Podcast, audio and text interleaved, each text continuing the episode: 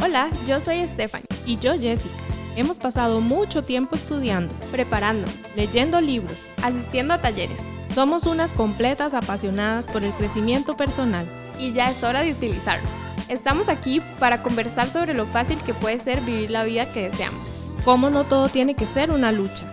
Y para aprender acerca de todas las posibilidades que existen. Esto es Libertad de adentro hacia afuera. Bienvenidos, un gusto saludarlos nuevamente. Hoy nos reencontramos. Estamos muy felices de poder compartir con ustedes este ratito y este hoy tenemos un tema muy importante para la vida de todos nosotros. Tal vez Stephanie si nos ayuda a introducir el tema. Eh, hola a todos.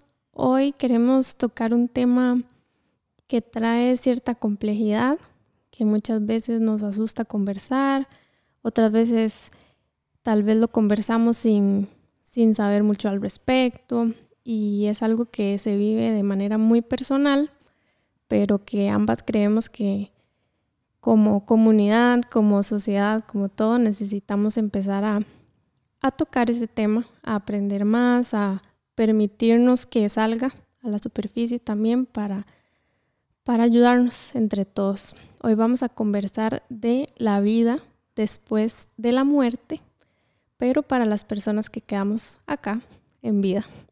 ¿Qué nos pasa a nosotros después de, de las muertes que, que, experimentamos a nuestro alrededor, de nuestros seres queridos, tal vez de personas desconocidas, amigos?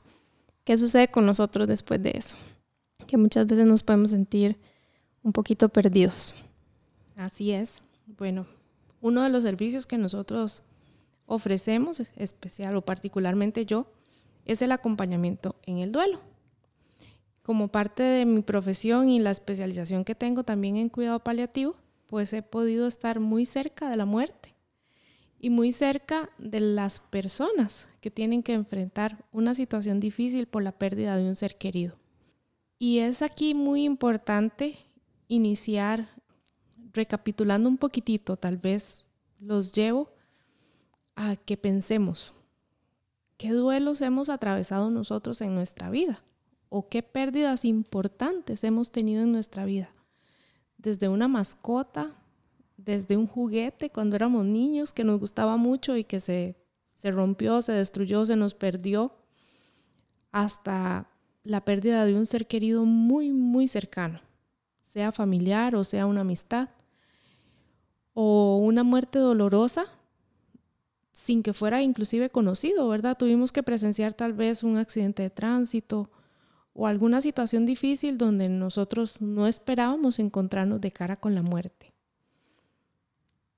¿Cuál ha sido el impacto de esos momentos? Porque todos en la vida hemos atravesado desde niños con pequeños duelos y grandes duelos.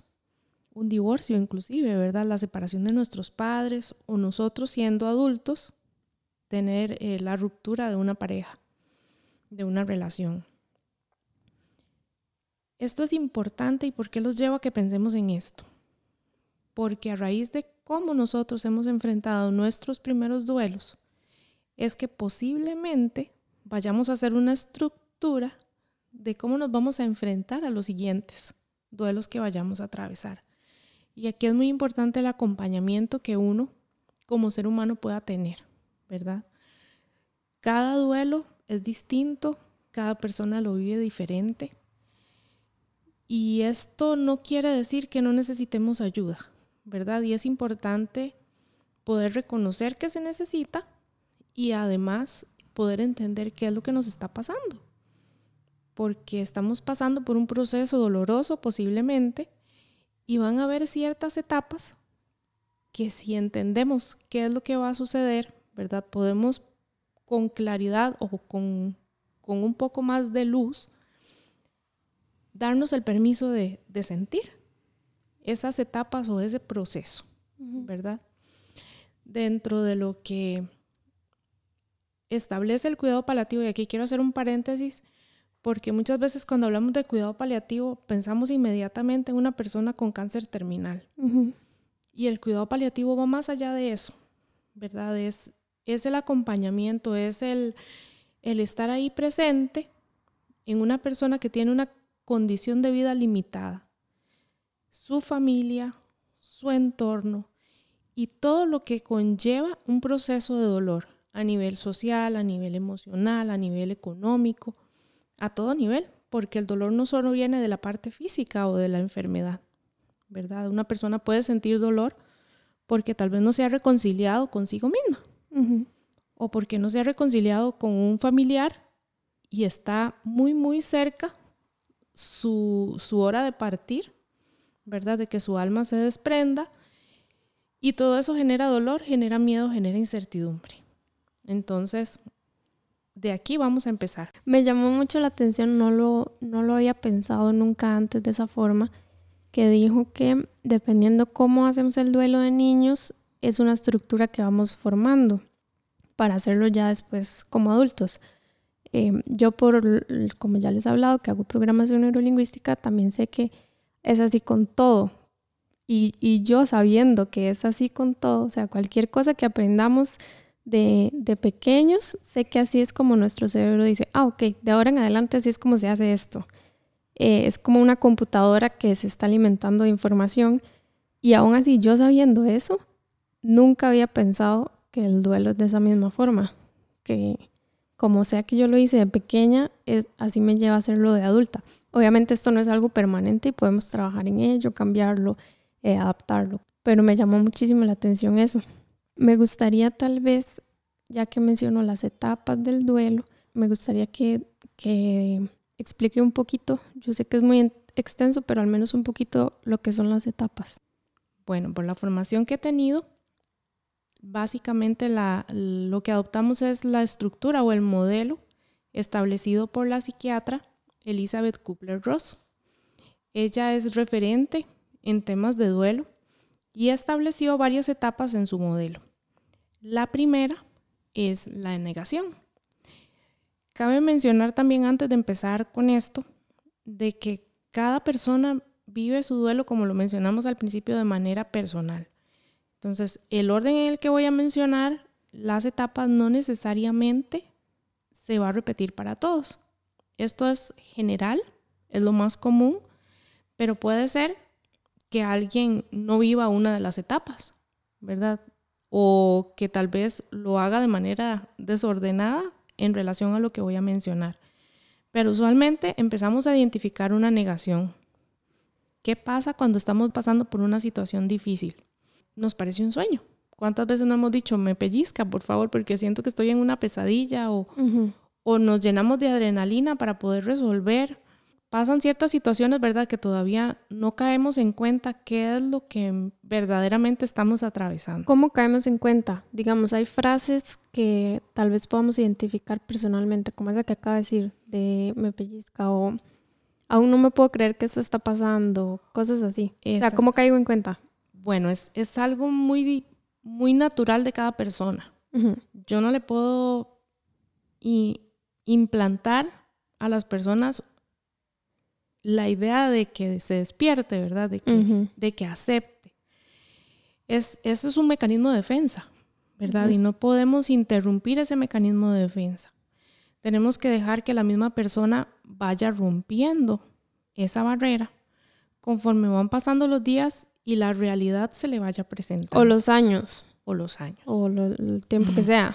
sí, porque hay duelos difíciles y que tal vez son personas que no se han ido acompañando, ¿verdad?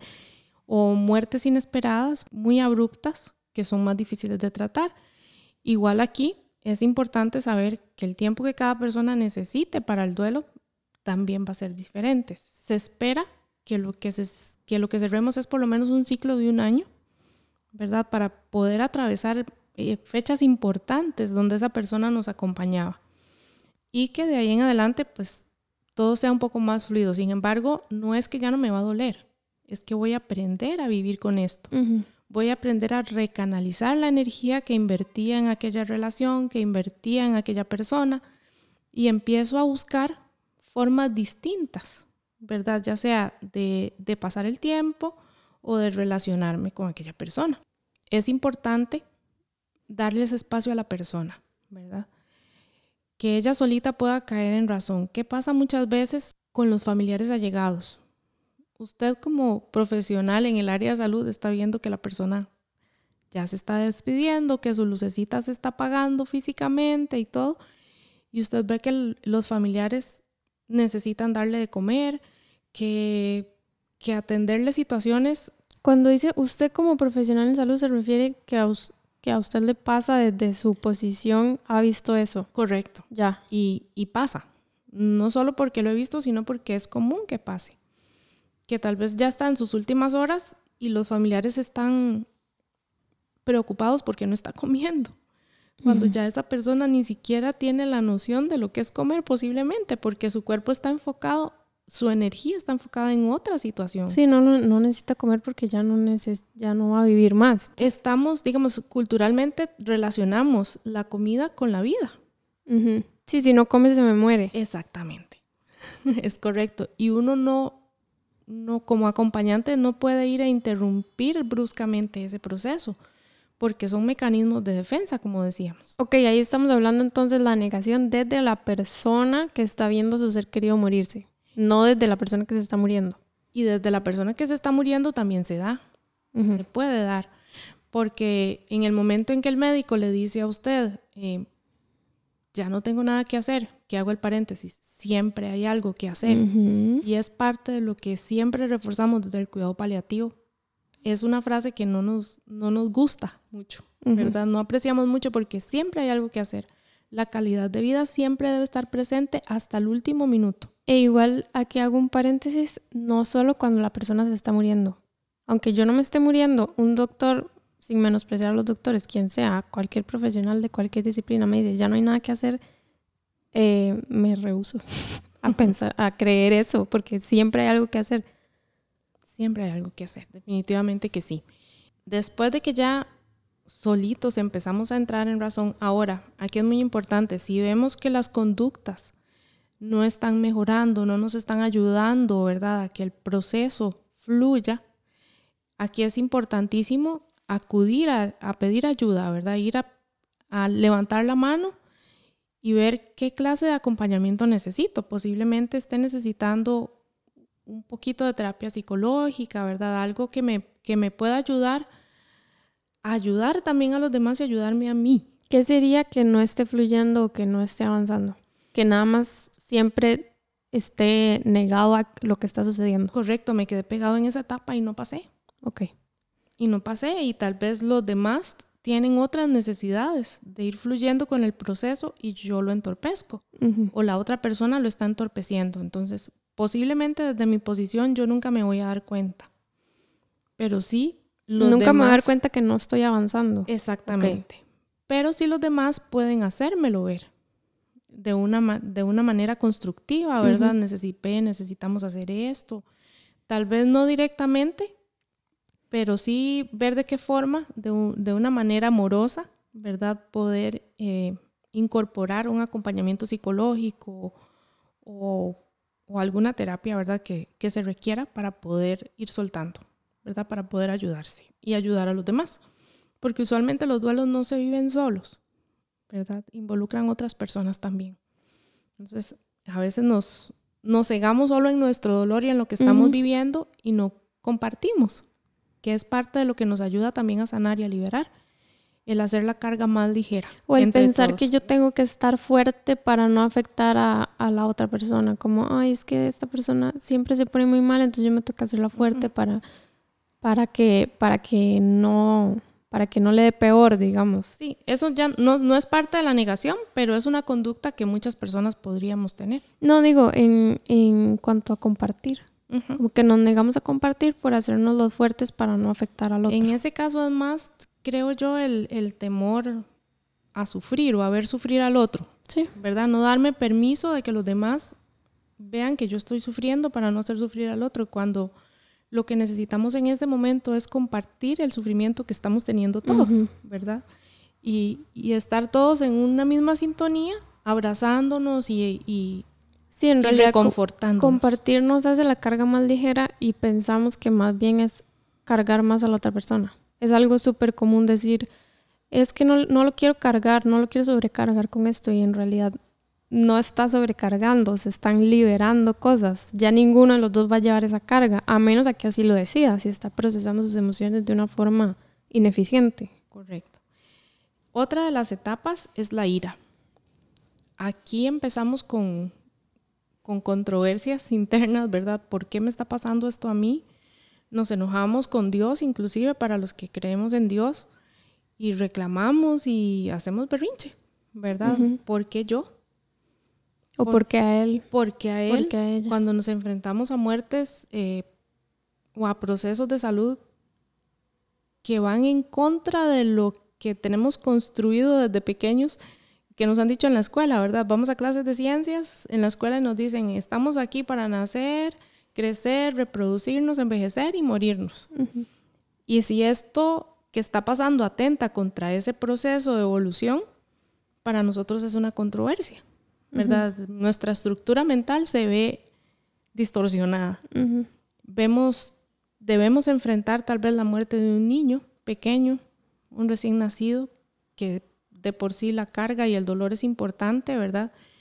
Y va en contra de todo lo que, lo que nos enseñaron o lo que esperamos. Entonces empezamos a cuestionar, ¿verdad? ¿Por, ¿por qué no pudo vivir si tenía tanta vida por delante? ¿Por qué? en realidad no. ¿Por qué me lo quitaste, verdad? Aquí quiero hacer un, paréntesis rápido. Yo voy a ir haciéndole aportes. Sí, claro.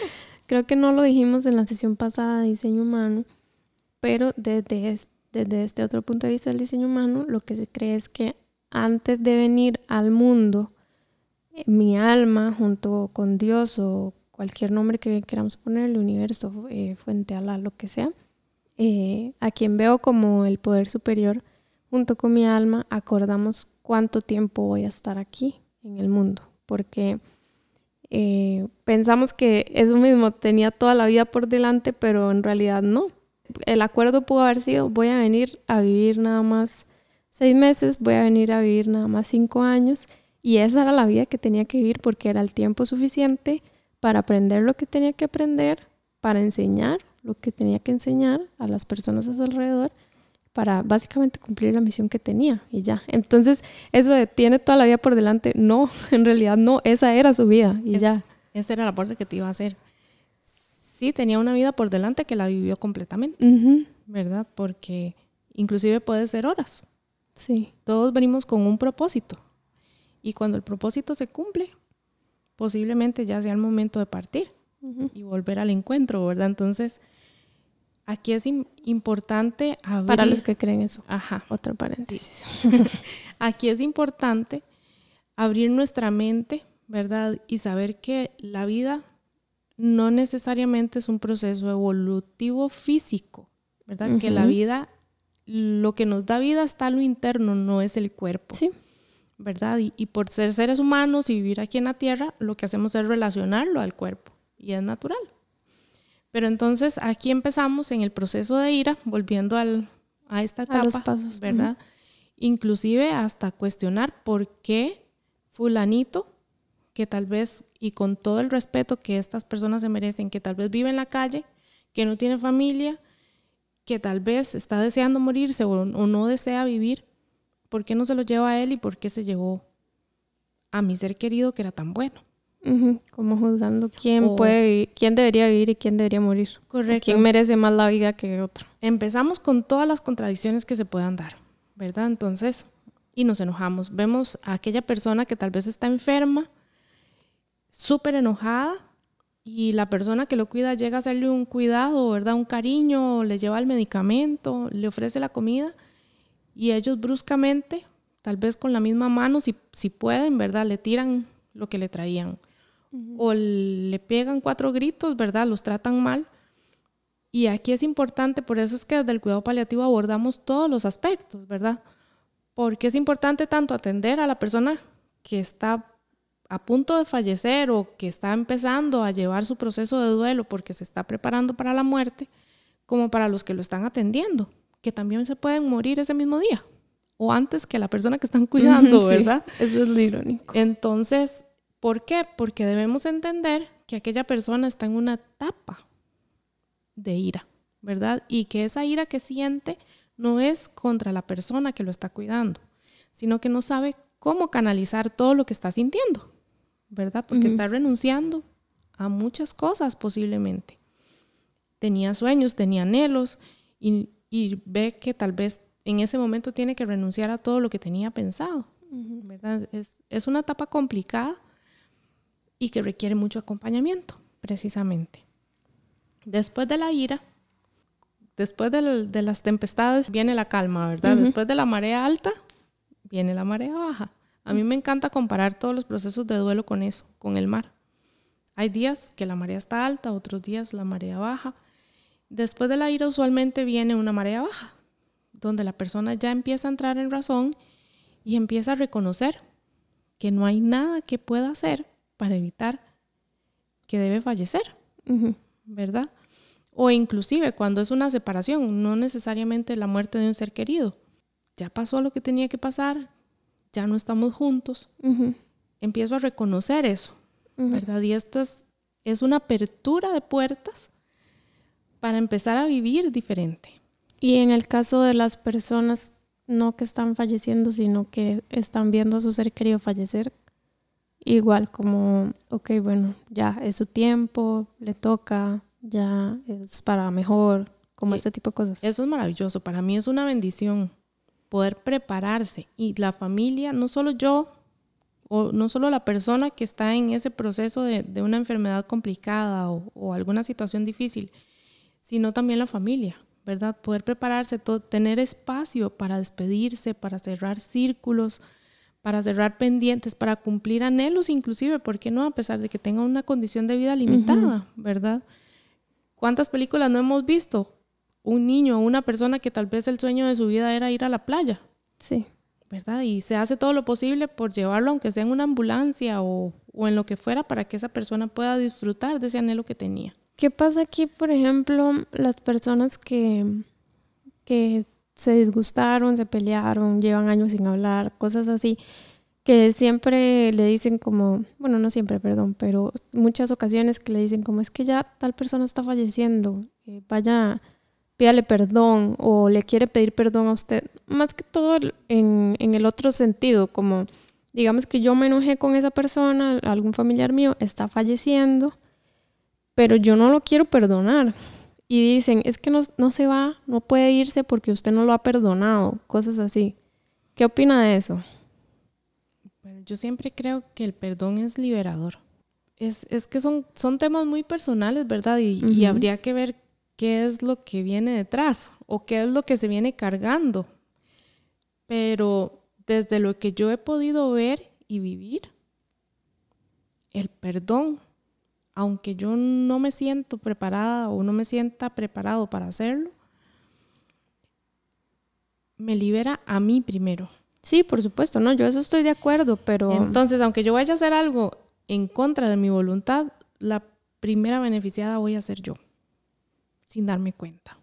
Es un regalo que estoy recibiendo de esa persona, aunque parezca irónico lo que estoy diciendo. Es un regalo de esa persona hacia mí, porque me está quitando esa carga que tal vez yo he traído por años que no era mía. Esa persona se la tiene que llevar porque era una carga de ella. Si fue que me hizo daño, si fue que me sentí herido, ¿verdad? son muchas cosas. El tema del perdón es complicado.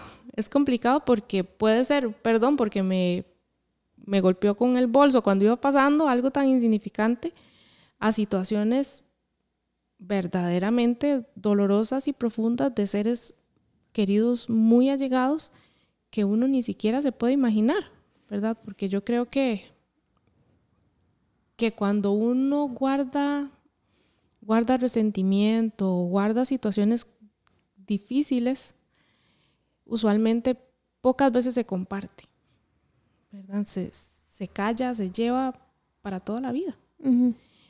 Y para, yo creo así, ¿verdad? Para que el alma se libere del cuerpo, necesita arreglar todo. Ok, pero ¿qué pasa si, ok, si yo soy la que estoy falleciendo y estoy cargando con mucha culpa porque le hice daño a la otra persona, pero la otra persona se rehúsa a venir a perdonarme porque está dolida y, y está en todo su derecho? Siento yo, estoy de acuerdo con que la persona que está falleciendo que le hizo daño puede ser un regalo y un inicio, aunque sea un acto simbólico de ir a decirle lo perdono, aunque realmente no lo sienta así, yo entiendo que es un inicio para empezar a liberar todo eso.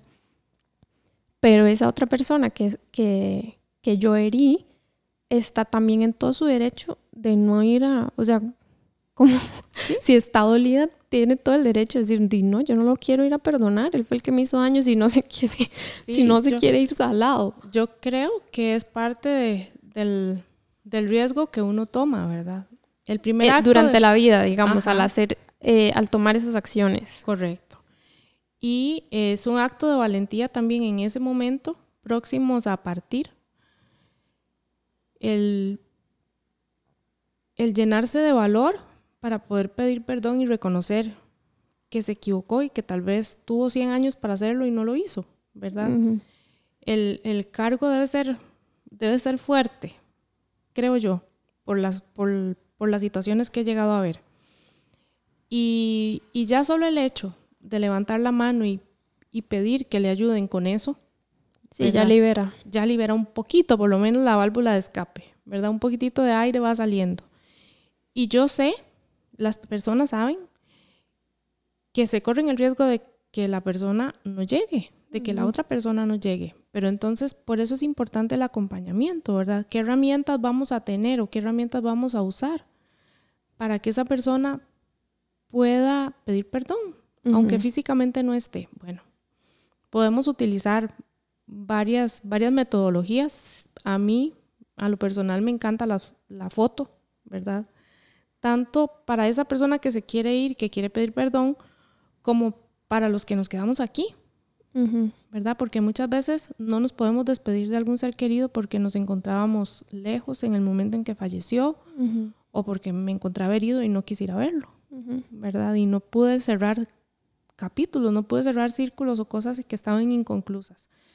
Para mí, siempre la fotografía es, es de las herramientas más importantes porque aunque ya no esté físicamente, tengo físicamente una foto y le puedo hablar.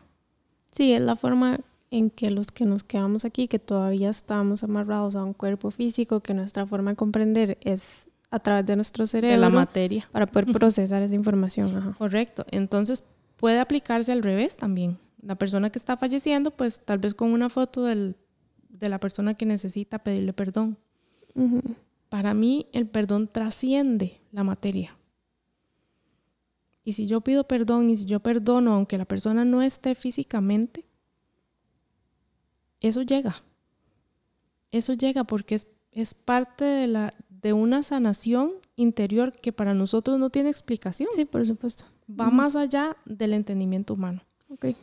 Entonces, más, eh, se resume en eso, hacer como conscientemente el, proceso y entender que no, no necesito físicamente a la otra persona para yo poder perdonar o ser perdonado. Correcto. Que tengo herramientas, pero no, no necesito que la otra persona esté presente. Correcto. Si se puede, es lo ideal, ¿verdad? Sería lo ideal. Entonces, cuando ya empezamos con la parte, bajamos la ira, empezamos con la negociación, volviendo ya a las etapas, empezamos con la negociación donde ya empieza a bajar y vemos que ya no podemos resolver nada, entonces, ¿qué hacemos? Astutamente empezamos a negociar. Y usualmente las negociaciones son con Dios, para los que creemos en Dios. Como si me porto bien, me deja vivir. Correcto. ok. Yo te prometo que si me das un año más de vida, yo cuando me recupere, eh, voy a a dejar de gritarle a mi esposa. O para las personas que no son las que están falleciendo, como yo voy a trabajar en mi relación con esa persona si lo dejas vivir o ese tipo de cosas. Correcto, ¿verdad? Hacemos un condicionante. Si usted me da tal cosa, yo le doy tal otra, porque sé que le voy a agradar si hago, si soy una mejor versión de mí, ¿verdad? Entonces empezamos en esa parte, en el estira y encoge, pero resulta que a veces esas negociaciones no funcionan. A veces sí, a veces no, ¿verdad? Depende de, me imagino mucho de, de, de mi crecimiento espiritual, depende del propósito de vida, pero no necesariamente porque Dios tenga como, como un hecho ese tipo de pactos. No sé si me explico lo que les quiero decir. Eh, sí, y viéndolo desde otra perspectiva, digamos, quitando la variable de Dios porque quiero hacerlo inclusivo, eh, si lo creo de esta forma, que, que, es con Dios, pues bien, Dios no funciona así, Dios no negocia, es como Él es el que sabe cómo son las cosas y punto. Desde otro punto de vista, para alguien que, que no tiene este tipo de creencia, es complicada esa, esa etapa tal vez, porque con quién estoy negociando o... Es que era lo que hablábamos en el principio, no todas las personas pasan por todas las etapas. Ok, sí, tiene mucho que ver con lo que tengo convicción, eh, dónde está mi esperanza, todo eso. Exactamente. En esta parte de la negociación entra esa palabra que acabas de mencionar, que es, fundamental, la esperanza. Y la esperanza es de lo que la mayoría de las personas nos agarramos siempre en estos procesos de duelo. Nadie tiene derecho a quitarle la esperanza a nadie. Ok. Eso es muy importante. Y no solo la esperanza, cualquier cosa. Sí, cualquier cosa, pero, en este caso Pero muchas veces, si la persona está en una negación muy, muy dada, ¿verdad? Es un mecanismo de defensa como lo vimos. Si empezamos a negociar, ¿verdad? De una u otra forma, hasta con nuestros seres queridos, podemos negociar alguna situación de, de duelo diario o, ya algo más serio, podemos tender a señalar bruscamente a aquella persona y decir, porque usted cree eso? ¿Verdad? Pero nos perdemos de vista de que lo que estamos es armándonos, ¿verdad? Estamos tratando de, buscar herramientas para poder soportar el dolor que estamos sintiendo, ¿verdad? Y la esperanza es lo último que se pierde, según lo dice el dicho y se respeta durante todos los procesos de duelo. Así que quise hacer esa acotación, ¿verdad? Porque es muy importante esa parte del espacio y de respetarle a las personas, aunque a mí me parezca ridículo lo que está haciendo. Después de la negociación, muchas veces, como no se da lo que yo quería, la mayoría del tiempo, entonces empezamos en una etapa de depresión. Pero es una depresión sana, no con una connotación como usualmente la tenemos, ¿verdad? Esta persona está depresiva, hay que sacarla de ahí como de lugar y todo lo que conlleva, ¿verdad? La palabra depresión. Es un proceso de, despedida interior, así lo veo yo, ¿verdad? Es, es entrar en, en lo profundo, meditar, aislarme un poco, ¿verdad? Para empezar a, voy, voy renunciando a todos aquellos apegos que tengo, de una u otra forma y me estoy empezando a preparar para lo que viene. Muchas veces la familia se preocupa, ¿verdad? Y, con justa razón, porque después de que estaba ardiendo el volcán y solo gritos y, la preocupación y que ya vimos que se agarra a la negociación y que estaba con mucha ilusión de, de seguir viviendo, por ejemplo, o que tal vez estábamos con mucha ilusión de seguir con nuestra relación de pareja y de un pronto a otro, ¡pum!, decaemos. Esta etapa es justa y necesaria y debemos también respetarle el espacio a la persona que lo está viviendo, acompañándolo, sí, pero no señalándolo como diciéndole, eh, porque muchas veces pasa, no se echa a morir. La vida sigue, levántese, vamos arriba, ánimo. Exactamente. Como si fuera tan fácil. La persona necesita su espacio personal. Sí, como si le dijera, vamos arriba. Ah, ok, eso era. Ah, ok, sí, listo, ya me levanto, sigo. Necesita su espacio para, para encontrarse consigo, para poder entender qué es lo que está pasando, para poder procesar todo lo que le está doliendo y acomodar sus ideas de una u otra forma, ¿verdad? Ver, ver el camino, ver la luz hacia dónde quiero ir, cómo quiero empezar a vivir esta etapa a partir de ahora. Es importante el acompañamiento, pero no no la, no el señalamiento, ¿verdad? Que es diferente. O decirle qué hacer. Exactamente. Y si vemos que, que ya no lo podemos manejar o que la persona se está saliendo de control, nuevamente pedir ayuda, ¿verdad? Ya el acompañamiento psicológico, todo lo que se requiera. Y por último tenemos la aceptación, ¿verdad? En, en la etapa de aceptación todo fluye. Es tan lindo porque porque dentro del dolor podemos ver a la persona estar en paz. Es difícil entender porque esto, igual como hablamos lo del perdón, trasciende más allá del entendimiento humano. Pero en medio de, de todo lo que se pueda estar viviendo, esa persona está en paz. ¿Verdad? Usualmente, bueno, al menos a mí me pasa cuando yo acepto algo y dejo de querer tener el control de la situación, me libero. Y, ¿Y cómo se ve en las personas que nos quedamos acá? Ok. Ahí es el, ahí es parte de todas las herramientas que vamos adquiriendo dentro del acompañamiento, ¿verdad? Entonces, es, todas estas etapas las vamos a ver también o se pueden ver reflejadas también después de que un ser querido muere.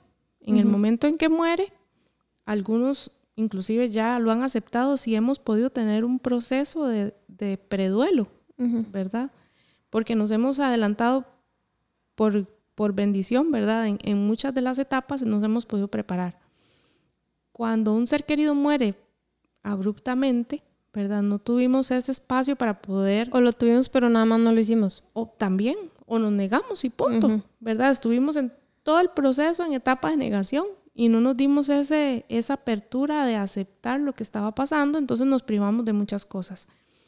En ese momento, nosotros eh, necesitamos el acompañamiento para, para empezar a ver cómo, cómo canalizo todo esto que yo estaba viviendo, ¿verdad?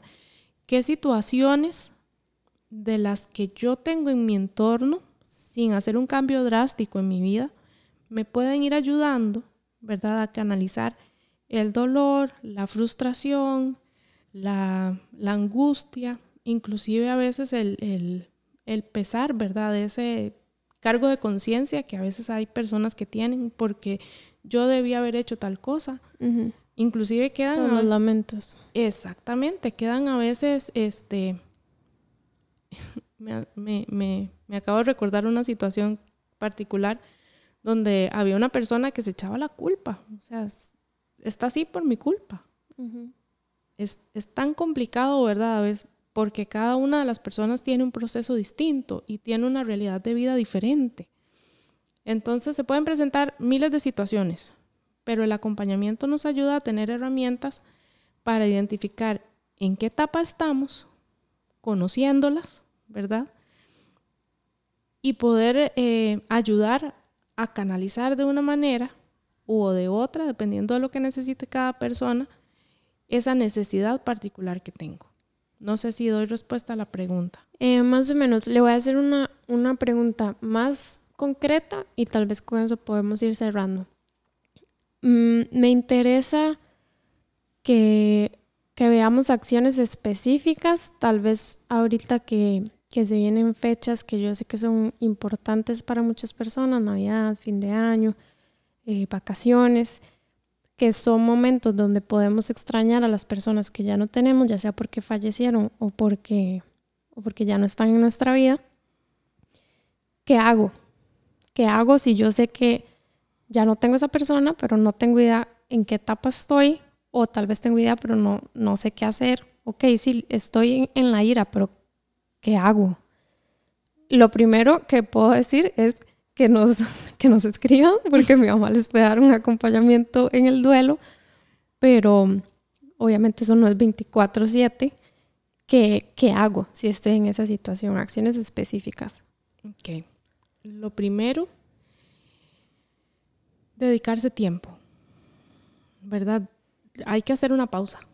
En algún momento hay que hacer una pausa para poder escuchar, para poder entenderse, para poder escuchar a su cuerpo, como ya lo hemos hecho muchas veces, ¿verdad? Para poder escuchar su interior y para poder visualizar qué es lo que estoy sintiendo, dónde siento qué.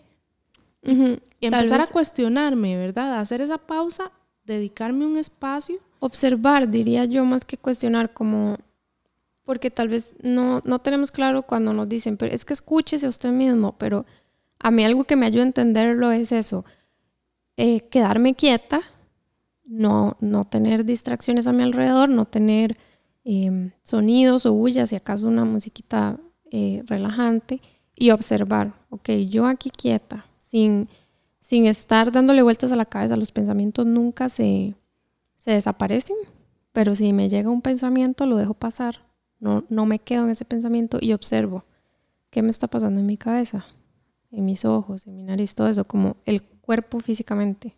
Correcto. Y este, cuando hablo de cuestionar es preguntarme, ¿verdad? ¿Qué es lo que siento? Ok. ¿Verdad? ¿Qué estoy sintiendo? Bueno, en este momento sien- voy a poner un ejemplo, que hablabas de la ira. Siento ira, estoy enojada con Dios. O estoy enojada con el mundo, estoy enojada con todos, hasta conmigo mismo. ujú, Ok, esa ira, ¿dónde la siento? Porque en alguna parte se va a somatizar. La siento en la cabeza, la siento en la garganta, la siento en una pierna, la siento en el corazón, la siento en el estómago. O, o puede ser inclusive al revés, como "Mm, tengo mucho dolor de estómago, tengo mucho dolor de cuello. Y ya, o sea, hacer el proceso al revés. También, sí. Pero entonces, al empezar yo a preguntarme qué es lo que estoy sintiendo, dónde lo siento, entonces voy más allá. ¿Por qué lo estoy sintiendo? Muchas veces es porque nos rehusamos a que nos duela, a sentir dolor. Y esto es inevitable, es parte de la vida. Somos seres humanos y como seres humanos sentimos dolor. No debemos tener miedo al dolor, nos hace fuertes. Nos hace fuertes porque nos ayuda a entender que somos vulnerables. Y la vulnerabilidad nos empodera. Y puede ser tan sencillo también como, porque así es como se liberan las emociones, porque tienen que pasar por el cuerpo como cualquier otra necesidad, como comer, entonces la comida entra al cuerpo, dormir, tengo, es una acción física que tiene que suceder en el cuerpo para, para que se sacie esa necesidad. Correcto. Entonces, la vulnera- vulnerabilidad nos empodera. ¿Y para qué nos empodera? Precisamente para es- todo esto que acabas de decir. ¿verdad? Si yo me empodero del proceso, si yo entiendo lo que a mí me está pasando, yo voy a poder sentir ese dolor sin que me haga daño. Y empoderar no, no en el sentido de tengo control de mi proceso de duelo, sino más como me doy el espacio, me tengo, más bien es como tengo el poder de poder pasar por esto. Es romper el miedo, básicamente. Es romper ese miedo a sufrir, ¿verdad? Que el, el sufrimiento nos hace crecer como seres humanos indiscutiblemente. Sí. Después de que una persona pasa por un proceso de sufrimiento, es una mejor persona, usualmente, ¿verdad? Crece.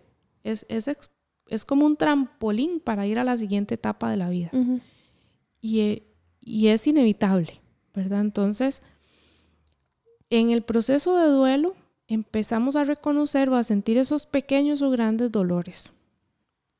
Y para estos días que vienen, ¿verdad? También muchas veces lo que pensamos es si, el, si la muerte o, el, o la persona querida tiene muchos años de haber partido o lo que fuera, o está, o está reciente, usualmente pensamos en el recuerdo, ¿verdad? En Ujú. ese miedo, vuelve el miedo otra vez. Casi que todo nos, nos, nos envuelve en eso, en, en poder romper con los miedos.